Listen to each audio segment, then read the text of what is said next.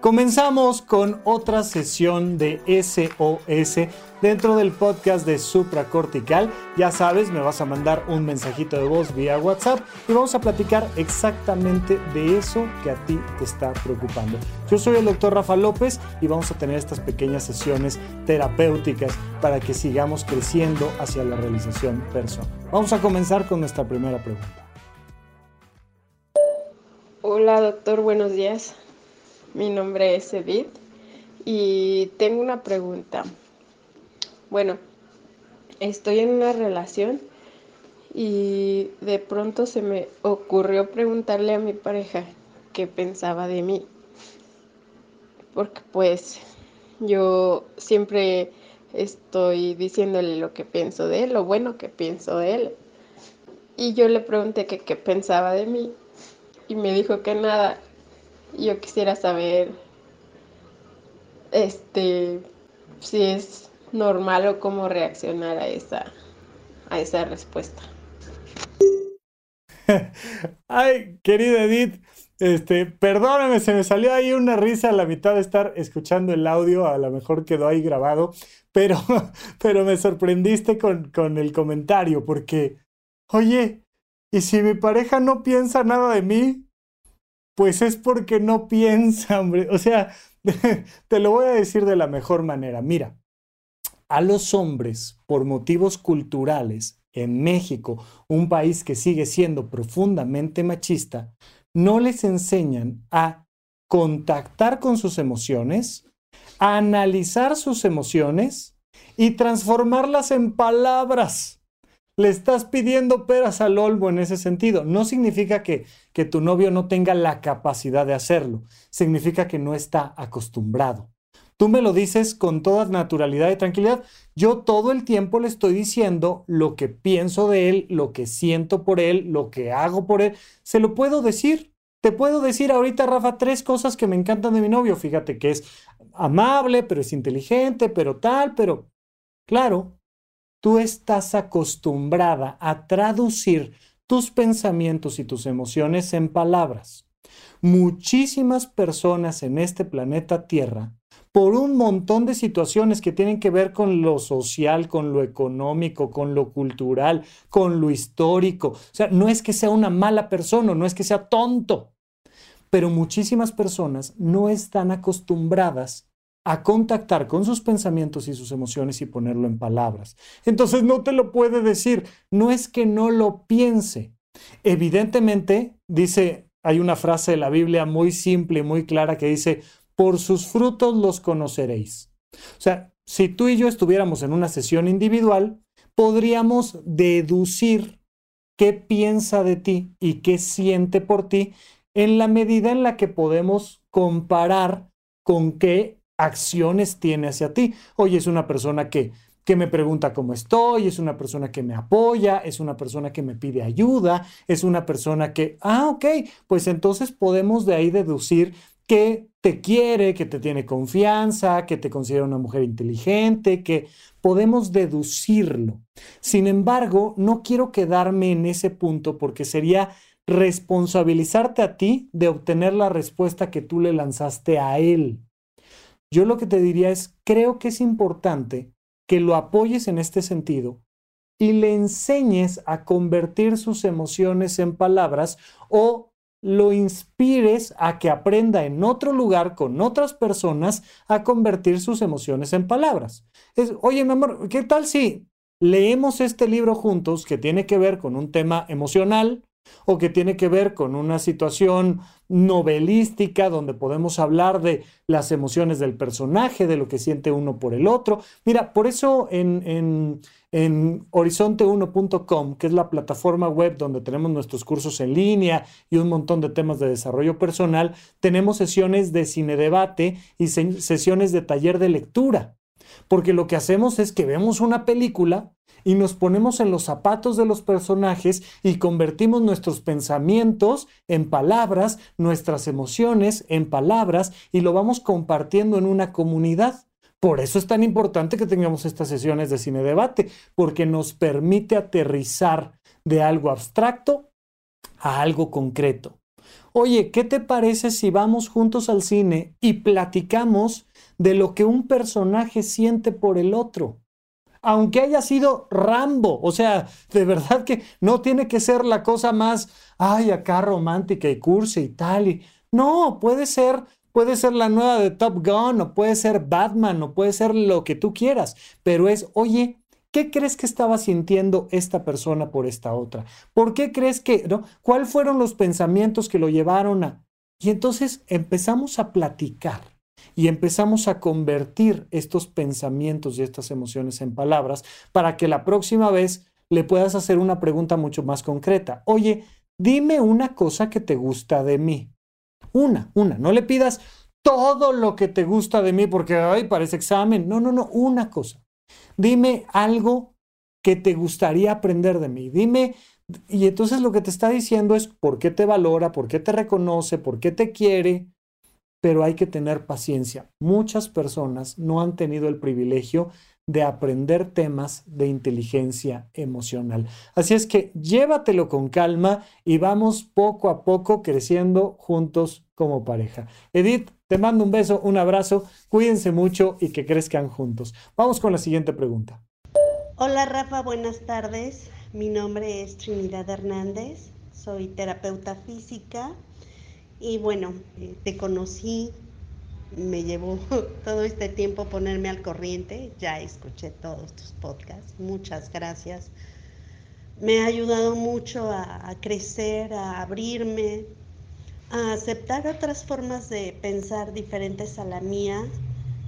Y es por eso que te estoy eh, mandando este audio hoy. Por cierto, gracias por los audios. La verdad es que comunicarme contigo vía Twitter me era bastante complicado y bueno, hay muchos capítulos en los que yo quería dar mi opinión y no me era viable Twitter. Te voy a mandar otro audio para ponerte el contexto de lo que quiero contarte. Trinidad querida, ¿cómo estás? Oye, me mandaste dos audios, pusimos este fragmento, lo escuché completo, pero lo recortamos para nada más dejar una partecita pública. Te agradezco todo lo que has comentado en tu audio, pero dices algo muy importante. Oye, en cada episodio, en cada episodio quería yo comentarte algo. Por favor, hazlo. Hazlo en video y ponlo en tu canal de YouTube hazlo en podcast y ponlo en tu propio podcast, hazlo en un blog y ponlo por escrito. No necesariamente te tienes que limitar a mandarme un mensaje directo a mí y que yo lo lea. Nos viene bien a todos. Esto es una caja de espejos donde todos formamos una visión diferente. Entonces, a favor, en contra, extra, una recomendación por ahí, anímate. Pones una camarita frente a ti y hablas de lo que pensaste del último episodio del podcast de supracortical, o hablas de lo que te hizo reflexionar el último libro que leíste, o hablas de, de lo que traes en el pecho en ese momento y nos ayuda a todos a tener una resonancia mayor, que estos temas lleguen más y más lejos, que lleguen a más personas. Así es que por favor, pues si me dices, oye Rafa, aquí voy a estar comentando tus episodios, ¿eh? Abusado. Ah, bueno, pues, pues ya tendremos la oportunidad de tener una comunicación pública muy interesante y creo que tu visión, como la de cualquiera, podría ser muy enriquecedora. No te esperes a que este audio salga, porque pues además se van acumulando los audios de las personas que quieren comentarme algo y entonces pues mandas el audio hoy y se publica en tres meses, no sé cuándo, pero por favor, anímate a hacer contenido. Es bueno para todos, le sirve a un montón de personas y para eso estamos aquí, para ayudar a los demás a ver la vida desde perspectivas diferentes. Vamos con tu siguiente audio, Trinidad. Ok, el contexto es este. Crecí en una familia católica. En algún momento quise ser religiosa y obviamente por esta formación en la que me educaron, para mí solo existía hombre y mujer no había otro género. A través de tus audios y, de los audios del viaje, empecé a abrirme a, a entender esta comunidad LGTB y me surgieron varias dudas, ¿sabes? Siempre había rechazado todo contacto con estas personas por no entenderlas, porque se me hacía bien complicado, no sabía si llamarles niño, niña, eh, cómo dirigirme a ellos, eh, los, los siento demasiado emocionales o muy sensibles a cómo te diriges hacia ellos y eso hace un poco incómodo interactuar, ¿sabes? Sobre todo cuando tienes esta, esta formación y no entiendes.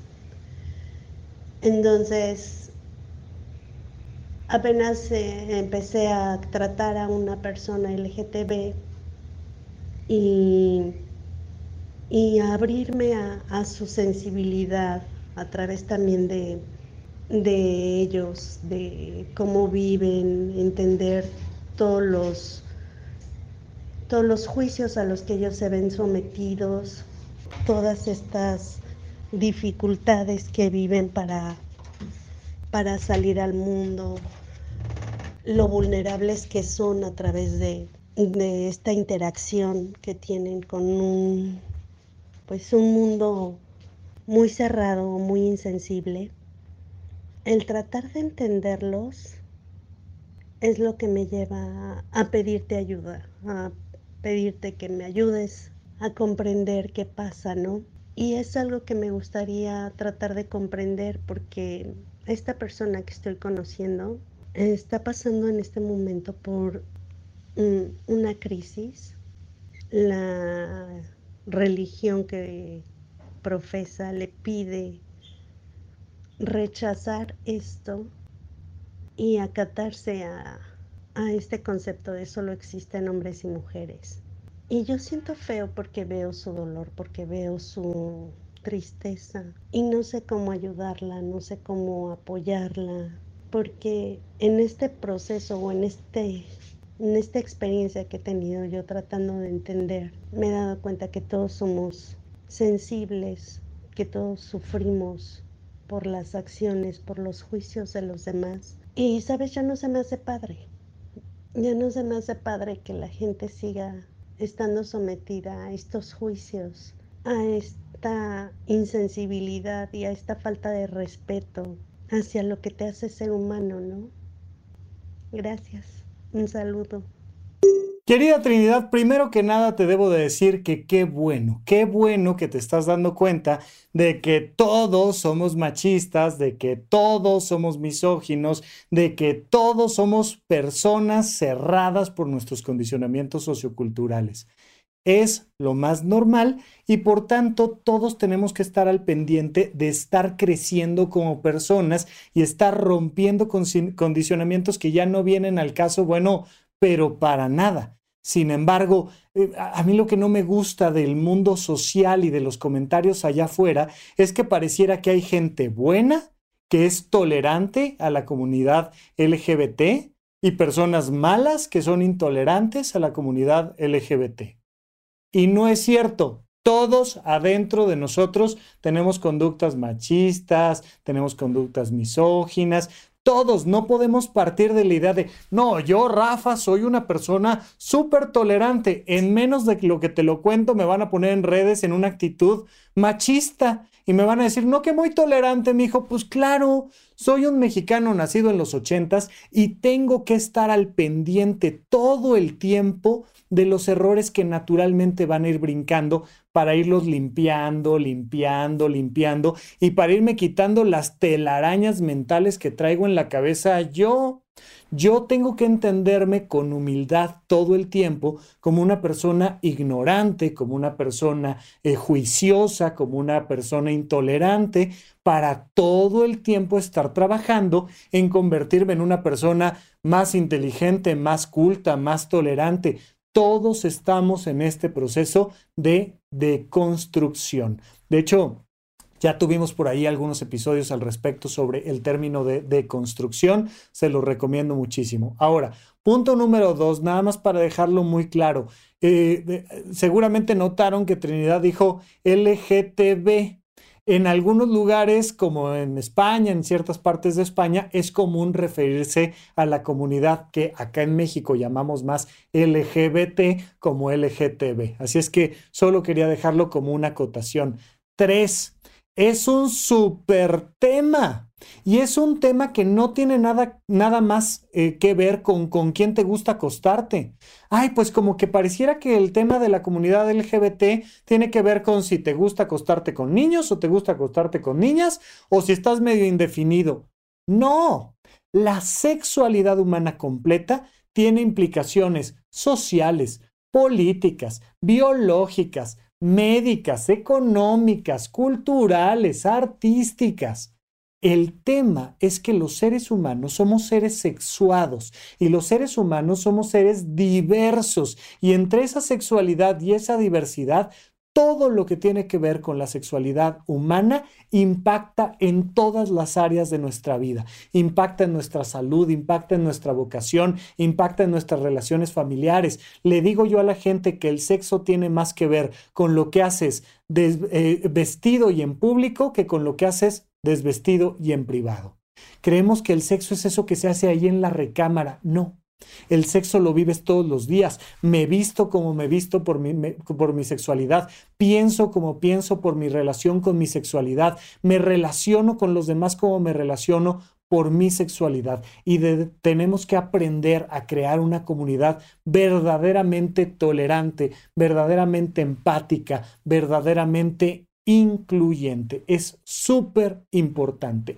De hecho, por eso, el cuarto curso que está en horizonte1.com, en, en, la sección de los cursos del conocimiento de uno mismo, que ya está ahí pregrabado y listo para que cuando quieras te suscribas y lo tomes, son 20 horas, el curso 4, que es el curso de sexualidad, son 20 horas hablando de erotismo y castidad y de cómo la sexualidad humana tiene un origen, tiene una serie de problemas, riesgos y condicionamientos, tiene una ruta de salida y podemos utilizar nuestra sexualidad para nuestra realización personal. Es un curso largo, completo y profundo que aún así no me da tiempo de abarcar todo lo que podríamos platicar de la comunidad LGBT, del mundo de la sexualidad femenina y del mundo de la sexualidad de un hombre cisgénero heterosexual. Es que no nos da tiempo, es un, es un universo tremendo.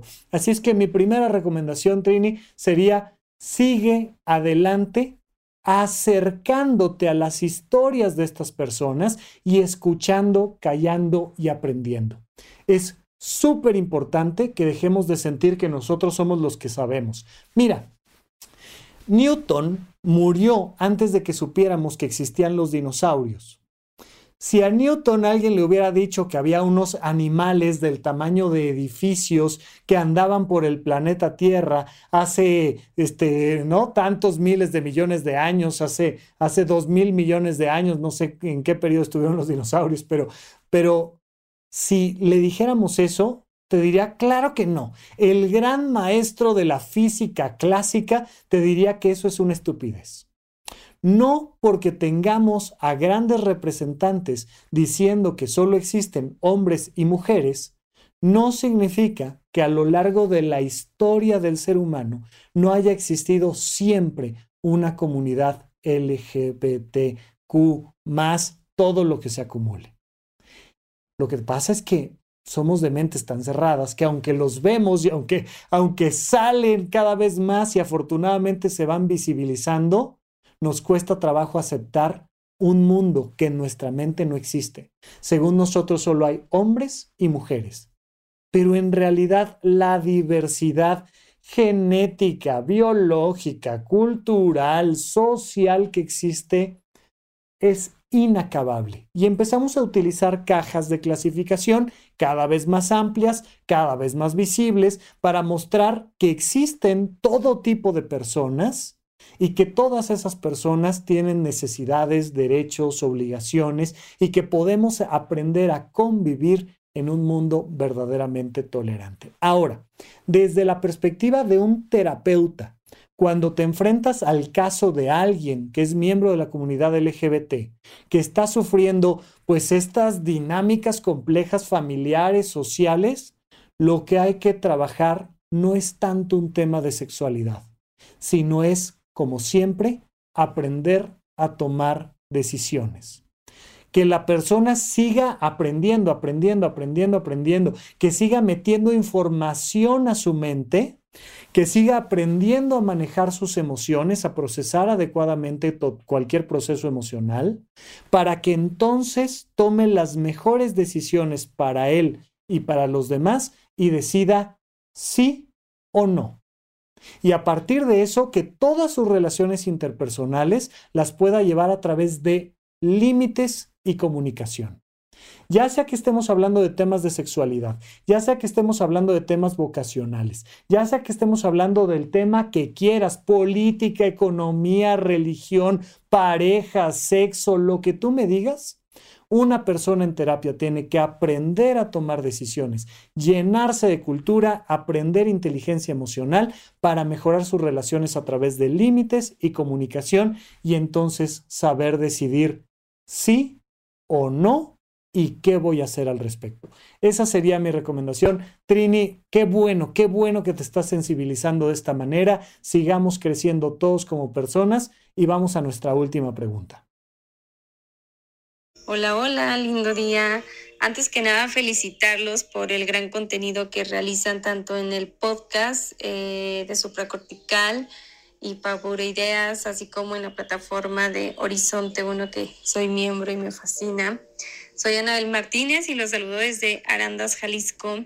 Eh, una, un tema que, que, a lo mejor ahorita en la actualidad es el que, que, he traído bastante presente y es esta relación con una persona que, que tuvo o tiene una adicción, una adicción a sustancias. Creo que a veces ponemos demasiado etiquetas, sino nada más a la persona, sino también cómo relacionarnos con, la familia o con las amistades. Eh, ¿Cómo podríamos identificarlo? ¿Cómo podría ser un poquito más amena el vínculo o la relación con, con alguna persona ante una adicción? Saludos. Anabel, besos y abrazos hasta Jalisco. Oye, muy interesante, el tema de las adicciones es un súper tema, porque de inicio lo primero que te voy a decir es, no hay muy buenas noticias cuando hablamos de procesos adictivos y sobre todo cuando hablamos de procesos adictivos serios. Una persona que francamente tiene una adicción al alcohol, a la cocaína, al tabaco, a lo que tú me digas, se dice que aún con un tratamiento y un apoyo adecuado puede recaer unas cinco veces en su vida. Esto tampoco significa que vamos a estigmatizar a todas las personas. Hay un montón de gente que ha logrado dejar X o Y sustancia que le estaba haciendo daño. Un día dijo, hasta aquí, y ese día fue hasta ahí. Pero lo que quiero decirte es que es un tema serio. No es un tema que podamos manejar así, así a la ligera. Y es un tema que mientras más ayuda tengamos del exterior, mejor. ¿Ok? Vamos primero con el concepto de adicción. Una adicción es el consumo de una sustancia, puede ser una actividad, no necesariamente una sustancia, pero más tradicionalmente es el consumo de una sustancia donde la persona se da cuenta de que ese patrón de consumo le hace daño. Está dañando sus relaciones familiares, está generándole problemas legales, está generándole problemas en el trabajo. O sea, la vida de la persona se está viendo afectada por el consumo de las sustancias. Hay una inmensa cantidad de personas en este planeta que consumen sustancias, marihuana, tabaco, alcohol. O sea, creo que probablemente Tú, allá en Jalisco, yo acá en la Ciudad de México, hemos bebido alcohol. No sé qué otras sustancias hayamos probado, pero eso no significa que tengamos una adicción. Para que haya una adicción, el consumo de la sustancia me debe de generar problemas. Problemas objetivos. Oye, ya te metieron al torito cuatro veces. Ya chocaste ya tuviste un problema con tus hijos o con tus papás o con tu pareja, ya te corrieron del trabajo dos veces por, oye, estamos teniendo un problema serio por tu consumo de cualquier sustancia. Una vez que la persona se da cuenta de que hay un problema, una persona que tiene una adicción no lo puede frenar. Se puede dar cuenta de que le está afectando, pero aunque se dé cuenta, no lo puede frenar. Por tanto, es un problema de salud mental y es un tema que se atiende con el psiquiatra y que se atiende además frecuentemente con un psiquiatra especializado en temas de adicciones. Yo en lo particular no me considero la mejor opción para atención de temas de adicciones, ¿no? No es no es mi expertise, no es mi área, pero sí puedo recomendarles si me escriben por ahí, me mandan un mensajito en redes en arroba Rafa les puedo, les puedo recomendar gente que sí se dedica al tema de las adicciones. No es mi caso. Ahora, el punto de partida puede ser un psiquiatra, pero no va a ser nuestro punto final. El psiquiatra nos va a recomendar terapia de grupo. Nos va a recomendar que el grupo familiar, que las personas en torno vayan también a aprender sobre temas de adicciones. Y existen grupos como Alanon, donde es para apoyo de familiares a personas que padecen alcoholismo y cómo atender este tema. Entonces es un tema serio. Partimos con el psiquiatra, vamos a un apoyo terapéutico, él va a terapia de grupo, nosotros vamos a terapia familiar y empezamos a ver cómo todo esto va impactando, incluso temas sociales. Oye, que mis amigos sepan que yo tengo una enfermedad que es una adicción al alcohol, por decirte cualquier sustancia, y que entonces pues no me anden invitando a fiestas y no me anden presionando para, ya, órale, no, no seas maricón, échate otra y tal, y no, no, no, no, no. Vamos a buscar el apoyo de la familia, el apoyo de las instituciones, el apoyo del grupo de amigos y por supuesto el elemento central, que la persona en sí misma quiera hacer todo lo posible por trascender esta adicción. No es algo que podamos tomar con ligereza. Ahora, en general, requerimos mucho de esta terapia cognitivo-conductual, donde muchas cosas son conductuales, es vamos a ayudarte en términos físicos y prácticos y cómo le hacemos, que no haya botellas en la casa o que tal o que... No, hay una serie de cosas que vamos aprendiendo entre todos que nos pueden funcionar más o menos, pero necesitamos fortalecer la comunicación. ¿Cómo te ayudamos? ¿Qué necesitas? ¿Cómo te la has pasado? ¿Cuáles son los momentos más difíciles? ¿Qué es lo más fácil? ¿Qué viste que te funcionó? Necesitamos mejorar la comunicación. Pero en general, con cualquier persona, cuando estamos teniendo un problema francamente de adicciones, necesitamos tomarlo con toda la seriedad y necesitamos crear una dinámica de apoyo multidisciplinario. Así es que, por favor, tómalo en consideración. Por lo pronto, te mando un beso, un abrazo hasta allá y por acá seguimos platicando. Bien, pues hasta aquí nuestra sesión de SOS, un espacio donde tú pones el tema y platicamos exactamente de eso que tú necesitas para elevar la calidad de nuestra vida. Te agradezco mucho tu participación. Recuerda que si quieres mandar un mensaje de voz, lo puedes hacer vía WhatsApp al 556540 5599 y será para mí un placer escuchar de este lado tu mensaje de voz y que sigamos platicando. Mientras tanto, no olvides que todo lo que te ofrece el podcast de Supracortical está disponible en cualquier lugar donde escuchas podcast y por supuesto lo tenemos también aquí en video en mi canal de YouTube en arroba Rafa Rufus. Cuídate mucho y hasta la próxima. Gracias por escuchar Supracortical. En verdad me interesa muchísimo conocer tu opinión sobre este episodio o cualquier otro que quieras platicarme, puedes encontrarme como arroba Rafa Rufus en Twitter, en Facebook y en Instagram. Quiero darte las gracias por escuchar Supracortical y sobre todo por suscribirte y seguirme donde sea que estés escuchando este programa y así te puedes enterar todo el tiempo de nuestros próximos estrenos.